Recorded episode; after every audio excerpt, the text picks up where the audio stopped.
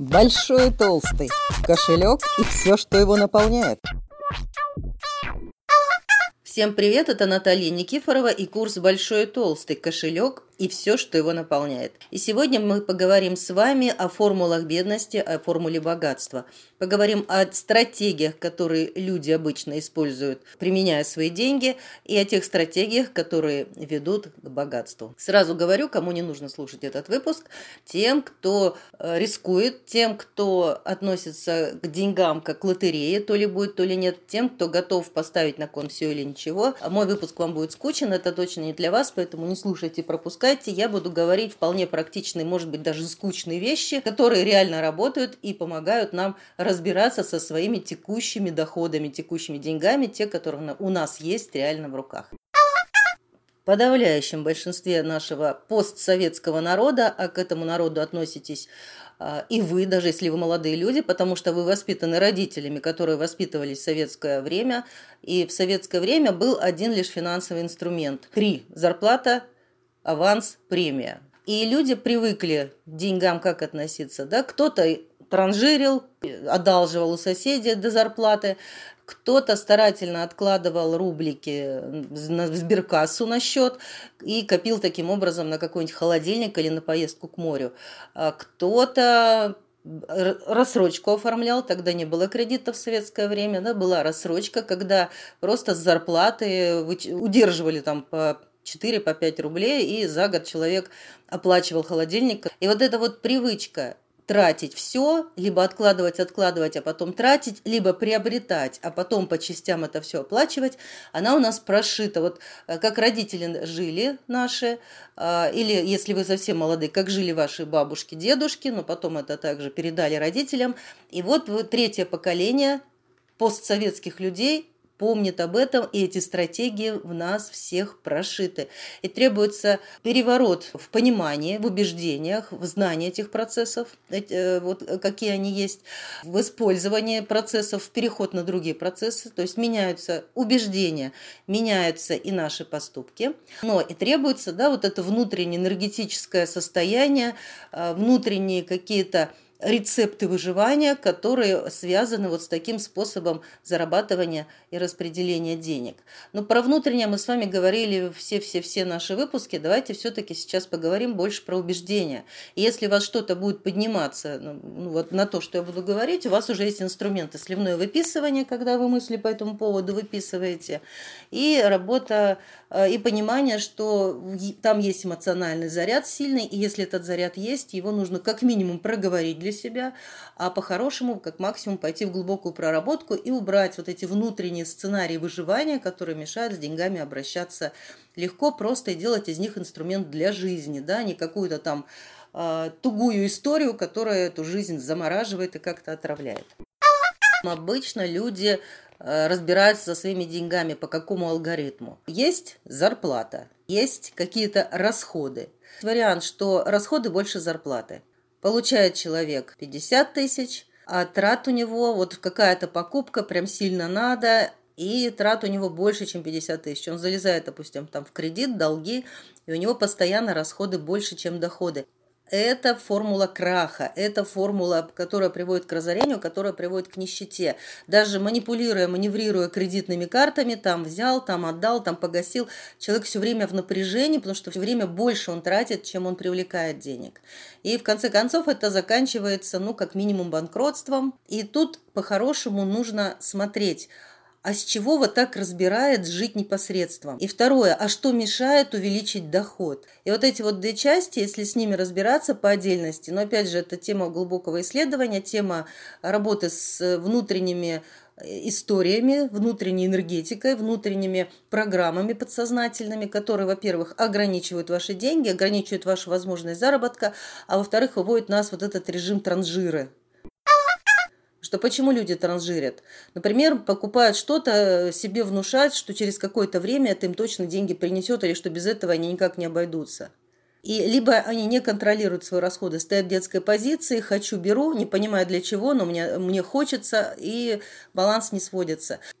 Если у вас есть такие сценарии, э, если вы замечаете, что вы именно так расходуете деньги, обратите на это внимание. Что вам в этой ситуации поможет? Э, проанализируйте, как вы можете тратить более рационально, более четко. Вот для этого записывайте свои расходы, ловите себя в импульсе, вот прямо сейчас купить вот это, остановите себя, сделайте себе выписывание или хотя бы выговаривание, если писать нет возможности, задайте себе вопрос, а для чего мне это надо? А что мне это даст, а что я хочу этой покупки, для, покупкой для себя ну, закрыть какую потребность. Проговаривайте. И э, есть очень большая вероятность, что вы остановитесь, когда подумаете хорошо, ну, проговорите это себе. Вы покупку лишнюю для вас делать не будете. И, во-вторых, подумайте, а как вы можете увеличить свои доходы? Возможно, у вас есть шанс поменять работу, или у вас есть, возможно, шанс э, какой-то дополнительный заработок себе найти. Рекомендация, чтобы вы выровняли вот этот дисбаланс и хотя бы, хотя бы а, вышли на доход равен расходу. Хотя эта формула, она тоже не очень удачная, но в вашем случае это будет для вас первая ступень к выходу. Вторая формула, да, доход равен расходу. Когда сколько зарабатываю, столько и трачу, ничего не остается. Это формула зависимости.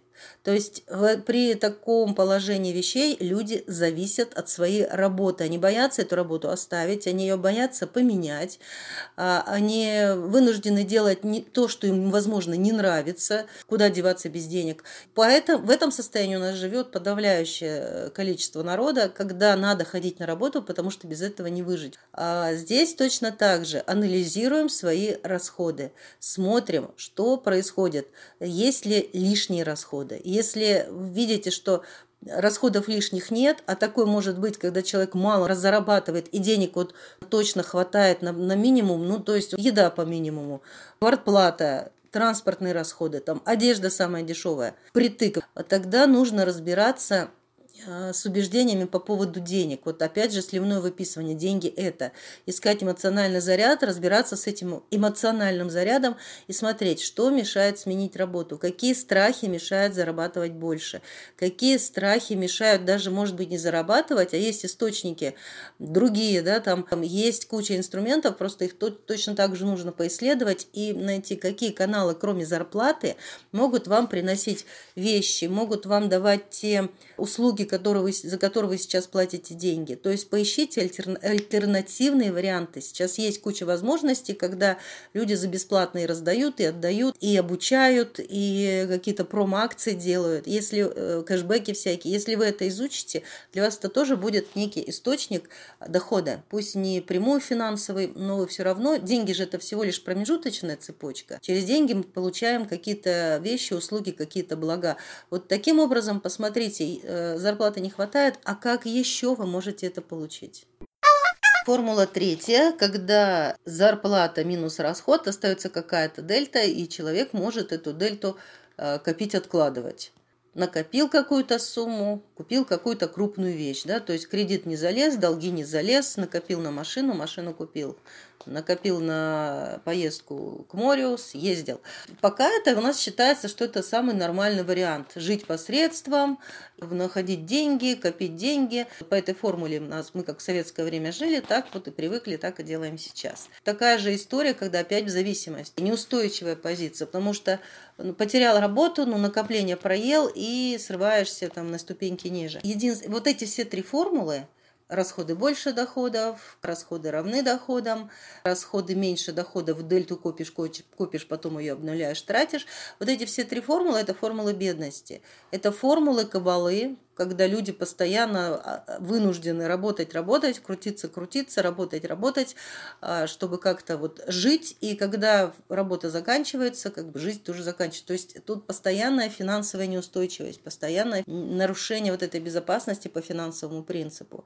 И когда мы с вами говорили вот про подушку безопасности, это как раз вот по третьей формуле, когда мы можем откладывать деньги, понимая, что нам нужно на 6 месяцев наш там расход, который мы тратим, чтобы он у нас был. Формула, которая из этой схемы выводит, вот из этих вот крысиных бегов, да, от зарплаты до зарплаты выводит, она звучит так. Доход минус расход, получается дельта. Эта дельта инвестируется, умножается на инвестиционный процент и получается некий капитал. Вот капитал – это единственный способ выйти в состояние богатства. И поэтому сейчас э, все везде и всюду очень популярна тема инвестиций, очень много народу учат инвестированию, спекуляции на этот счет, много пытаются там продать какие-то знания, которых толком нет, но знания по инвестированию получать надо, если есть желание выходить из вот этого круга от зарплаты до зарплаты, как готовить себя к пониманию, что такое инвестиции, что такое активы-пассивы,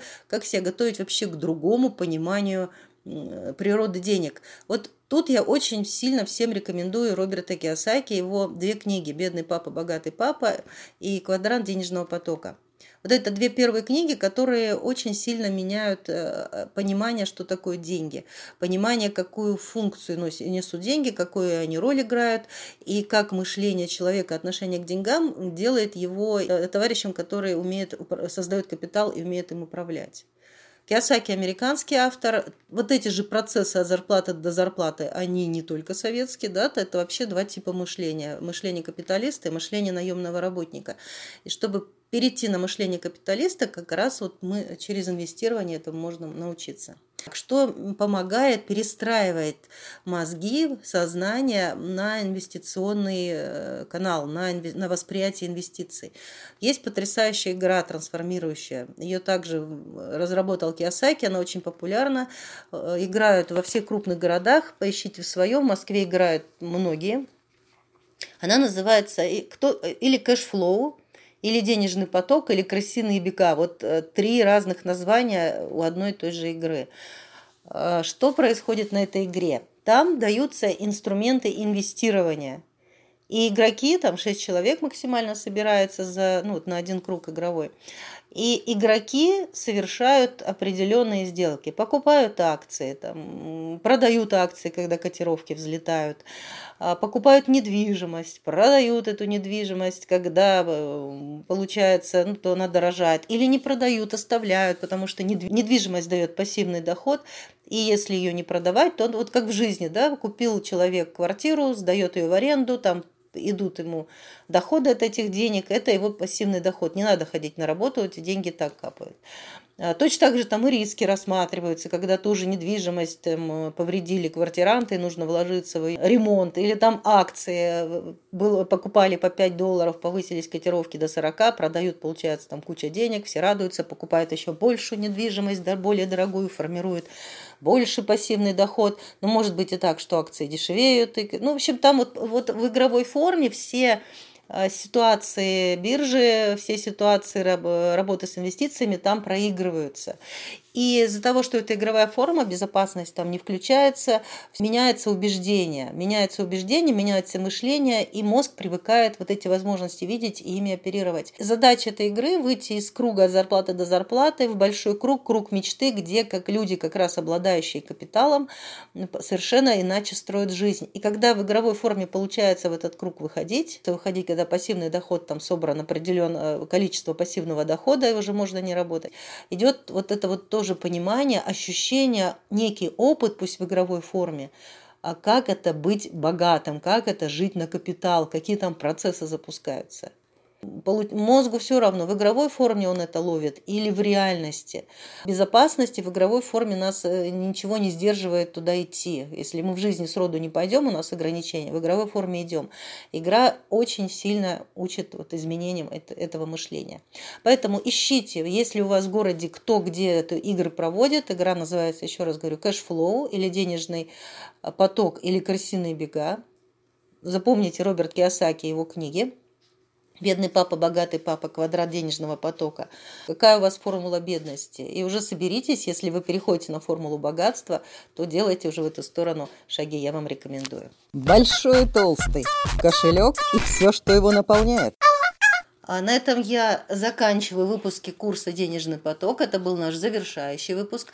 Я надеюсь, вам было полезно. Я надеюсь, вы с помощью моих выпусков пересмотрели свое отношение к деньгам и разобрались с тем, что в вашей жизни с ними происходит, и поняли, что вам нужно делать, чтобы это все менялось. Буду рада обратной связи от вас. Найти меня можно в соцсетях. На обложке написан мой позывной «Ладья» на обложке к этому подкасту. По этому позывному меня можно найти в Телеграм, можно, меня можно найти ВКонтакте, меня можно найти в Инстаграм Инстаграм. Поэтому на связи, пишите ваши вопросы, комментарии, поделитесь тем, насколько вам было полезно слушать этот курс. И до встречи в других выпусках. Через некоторое время я придумаю еще что-нибудь для вас интересное и обязательно это выложу. Всего хорошего. С вами была Наталья Никифорова и до новых встреч. Счастливо!